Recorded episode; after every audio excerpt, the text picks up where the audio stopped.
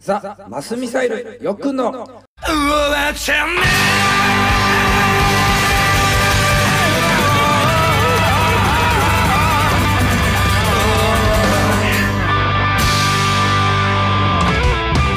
はい、どうも、ザ・マスミサイル、よくんこと高木よしきです。よくの相手翼っちこと藤沢翼でございまはい、す、ご無沙汰。ただいま帰ってまいりましてもういや痩せたんで、ちょっとこれ、ラジオで言うことじゃないけど、超痩せたよ。前回収録したのが9月の半ばに撮ったんですけどそんな前。はいあはの時もちょっと調子悪いなって言ってたじゃないい。言ってた言ってた。 11月の放送はよっくんがダンプさんの生贄になるトークってそいううよのがね一回あまってさかの急にお相手がダンプさんになるって いう電話での生贄トーク30分喋ってたよノーカットだアーティストゲストじゃないですかそうだ11月先日21日に行われました、うんザ・マスミサイルの成人式ライブがありますよと、はいツタヤ OST でありますよ、はいザ・マスミサイルの曲が1曲もかからないだからそのそもそもラジオっていうのはアーティストとかミュージシャンからすると宣伝媒体 そうそうそうそうそうそうだ宣伝媒体っていう感覚がんダンプさんにはないからないないないない俺たちを掘り下げてくれる行動自体はいいんですあありがたいありがたいそだからそんな人の歌う歌がどんなのかどうぞっていうのがないなかなか斬新な回ですいいでしょうまあでも気になってるねあのーリスナーもいると思うんですけどツイッターとかメディアを通して「どうしたよ翼っち」っていうのがふわっとは伝わってるんですよねあのね10月の11日にはいお腹に激痛が走りました、お腹痛くなったで慌てて病院に行ったんですよね行ったそしたらもう手術ですって言われて緊急手術入院ですよほうそこから1ヶ月半入院生活2度手術を受けおうでその間に、まあ、あの最初調子悪いなって言ってた頃から退院まで実に2 0キロ落ちちゃったっていう体ね重がねそうまあでもちょうそうちょどうどいい今はその急激に痩せてるからうんどうしたのってなるけどんちょうどいいかもしれないそうサイズ的にはね病名とかそういうのは言えるの腹膜炎お腹がパンっつったね中でね中で中でこれまあ避けたっていうかねどこが胃もうね僕は大腸結局まあこれここまで言うけど、もう人工肛門作っちゃってだからお腹からまあ食事時の方には申し訳なはいですけど、いはいはいまあ、お通じが出てくるわけですよね、うんしかも自分の意思とは関係なくどんどんどんどん結局入院中にそれも取っ払って元の生活ができるようにはなったよと、緊急手術自体も応急手当的な手術だったんでなるほどもう一回早い方がいいねっていうはいはい感じで、もう入院中に2度の手術を受けると。じゃあまあでもよかったねまあおかげさまよかっでね帰って これたよザ・マスミサイルよくの終わっちゃねえだろ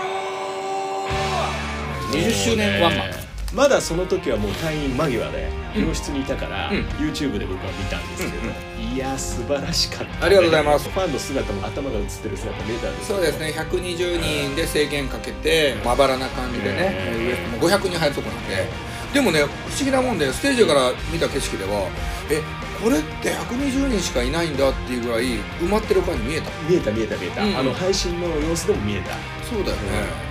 ねここにやはりザ・マスミサイルのファンありだなっていうのもねあーちょっと感じつつこれは来た人も喜ぶことですねまああれだけのお客さんが入るっていう姿ももう随分お久しぶりな感じに、ね、なってきてたわけでそうやね、うん間の MC ではこの線から前に僕行っちゃいけないみたいなね俺行っちゃいけないまさかのステージにテープ貼ってたから 白線の内側でみたいなねじゃあこれウエストに苦言じゃないんだけどだったらその距離までお客さんを下げてくれればいいのになんで俺のステージのさ前に行っちゃいけないラインがあったろうと多分動くからだねあとちょっとでもお客さんギリギリまでガイドラインに沿って入れるためにはそこを制限するしかなかった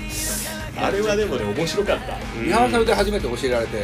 こっから動いちゃいけないの僕い振り返ってみていかがですかやまあ夢中だったというかでもなんかその意気込みはあったし、うんまあ、僕らはもう長く20年やってるんで、んもう完全に現場主義でんライブバンドとしてやってきたからどんな大きなライブ僕の500人規模だろうが、んまあ、フェスの2万人規模だろうが、いかにいつも通りのライブにそのいつも通りやる難しさっていうのを本当打ちのめされてきたん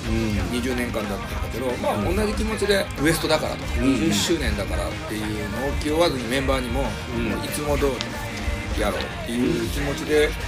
臨んだけどやっぱり言ってもその人間やから気合い張るでしょ、うんでもステージ上がっちゃうとまあ感無量になったとこはあるけど、まあ、20年のいろんな良くも悪くもなと こがいっぱい蘇ったりしたんだけど、でもね始まっちゃうといつも通りになっちゃうんだよね。いつもやる曲だったり久しぶりにやる曲だったり新しい曲だったりっていうのをなんか走馬灯のように思ったりすることもなく、えー目の前にたくさんのお客さんがいて、えー一生懸命歌うっていうのは全く変わらず結局ね、えー一言で言うとめっちゃおもろかったってうんうんいうのが、まあ、終わった今の感想ですかねでいい精神状況でライブをできたとね配信では見てる人多かったとそ思ううやねそれでも生でっていうのがね本当に随分ご無沙汰だった方が多いから、まあ、いい話しちゃってるねうんいや結構いつもいい話してあるれいい話してそうるですよ20周年明けの収録やから OK 全然大丈夫ですよラジオネームあゆみさん大阪からありがとうございますまあもともとマスミサイル知ってて、はいかつもういろんなバンドのライブとかミュージシャンのライブ見るの大好きだからライブ自体もライブハウスに行くのが好きそうなそうそうほそううほうでツイキャスもよく見てるとお僕のツイキャス見ましたと、はいライブはもちろん娘ちゃんが登場したりとかあ YouTube で上げてるやつだね、うんはいはいはいよこのお父さんの顔これもねああ見させてもらいましたよ、このあゆみさん、ん最近ちょっと僕ツイッターで見てうんものすごいたくさんグッズ買ってましたよ成人式というか20周 年記念グッズ怖いね今の時代そういうの分か っちゃう自分であげてたからああなるほどなるほどそうそうそうこれ買ってくれたんだえ僕はあの買ったっていうのをこれ SNS であげますかっていう画面が出てくるかあらえーロングスリーブ T シャツをねそうえーはいは買いっちゃいましたありがとうござい ます今回かなりデザインはね力入れてますんでまあ、ラジオネームあゆみさんがこんなメッセージをいただいてましたありがとうございますねはい成人式のライブも見てくれたのかなねまたね感想お待ちしてます、ということでザ・マスミサイルの曲1曲ここでお届けしたいなというふうに思うんですがまあ、20周年迎えて、今回のそのグッズもそうなんだけど、うんネバートゥーレイト文法としてはちょっとおかしいかもしれないけど「月面の花」っていう歌があって、はいその中で「遅すぎることなんて一つもないよね」っていう歌詞があって、もうマスミサルがもう20周年迎えるにあたって、ぴったりの言葉やなと思って、遅すぎることなんて一個もないんだよみんなにも言いたいし、自分たちにも20周年21年目に突入したっていうのもあるんだけどそのことを改めて自分たちにもこう投げつけたい「んネバートゥーレイト」遅すぎることは一つもないよっていう気持ちを込めてこの曲を「ザ・マスミサルで月面の花」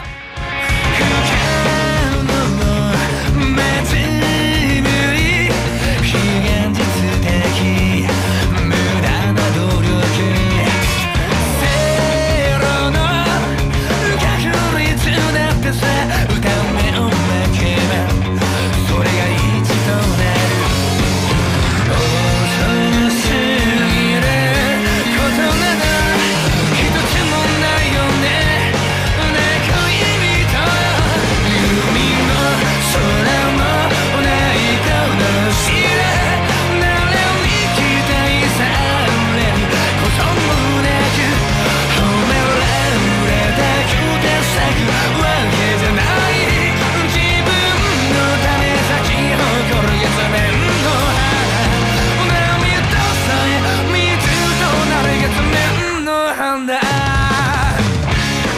マスミサイルよくの終わっちゃねえだろお届けした曲「ザ・マスミサイル月面の花」でしたラジオドラマなどなどに関してなんですが、はいラジオネームインジャン・ジョーさんも愛知県からありがとうございます、よく映画俳優いやもうエルソぜ絶対やだよ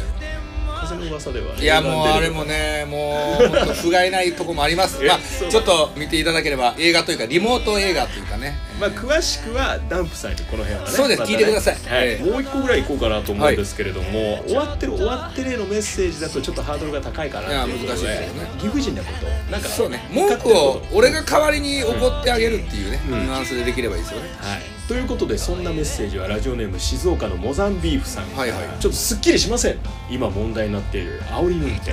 まあ長引いてますねこの問題ねえ確かにダメですしかしですね煽り運転が罰則になってからノロノロ運転をするドライバーが本当に多くなりましたえああなるほどはい煽り運転を取り締まるならノロノロ運転もきちんと取り締まってほしいです、はいはいはい一方的に煽り運転はダメと警察やニュースキャスターは言うんです、うんノロノロ運転するドライバーは弱者ではなく違反者なので間違いない間違いない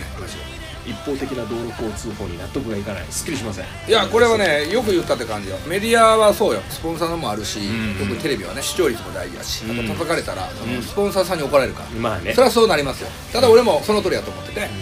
まずまあその前に煽り運転の出せやつ、まず、うん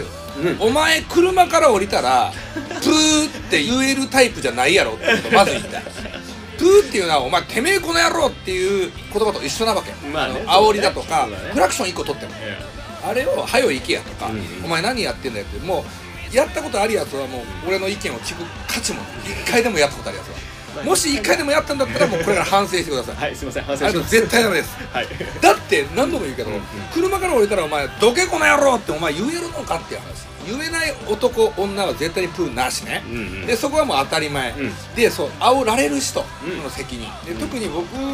らはその20年間高速道路を走るっていうことがもう仕事の一部みたいなそうそうそうで一時期からその高速道路が安くなったせいで、うん渋滞が増えたなぜかというと安くなったから普段街乗りしかしないお父さんたちが、えー休みになると急に高速を使い始めたの、うんすると何が起こるか、うんスポーツルールをあんまり知らないからそう下のルールと上のルール全然違うんです違う違うでそれによって事故が起こる、うん慢性渋滞が起こる、う俺たち仕事として道路が走ってる人間からすると大迷惑、で本当に教習所でさ1回しかないんだよね高速教習ってそうそう交通ルールをちゃんと守らないからこそプって言われる人もいるわけ、んでそれで被害者面をするのは、まあ、被害者よどんな理由があってもオラーって言ってはダメなんだけどもそのスタートっていう問題提起をしない限りは、一生煽りはなくならないまずは何で鳴らされたかっていうのを一回冷静に自分で俯瞰して見ることによってもしかしたらクラクションが減るかもしれない、どっちも悪ということで、えー全員終わってるって終わってんの分からんけど ちょっと伝わりましたかね俺も言ってすっきりした、あのね高速道路ね確かにね追い越し車線右側の車線を延々と遅く走ってる車そう追い越し車線に居すぎっていう違反があるから、うん大昔やけどドラムの竹村ね、うんうん切られたことあるからあたくちゃん右車線に居すぎっていう違反を切られたことあんの、煽られたりする人も一回ちょっと道路上のそのルールっていうものを一回見直してですね、えーみんなが気持ちよく、えー運転できる社会になればいいかなとということで、はいよっくんの今日の一言 ね、あのね、なんか魂の言葉って言ってて、はいまあ、魂なくてもいいやと思って。ああおいだんだんぬるくなっていいねで、今日、あの、色紙俺忘れたから、はいひょっとしたら、これプレゼントないかもしれないし。 なるほど、ま今日の一言お願いします。あ、さっきちょっと熱くなっちゃったんで、うんまあ、言葉的にはちょっと深いかもしれないですけど、義務も果たせてねえやつが権利を主張してんじゃねえよなるほど。さっきのくだり全部もろもろですね、やることやってから権利を主張しましょうっていうことですねさあ、ザマスミサイルからのお知らせということで、今週末。あっていう香川のね、徳島ねソロで行くんですよ、ね。そうそうそうそうそう里帰り久しぶり。そうなんかねタイミング的に俺みたいな東京に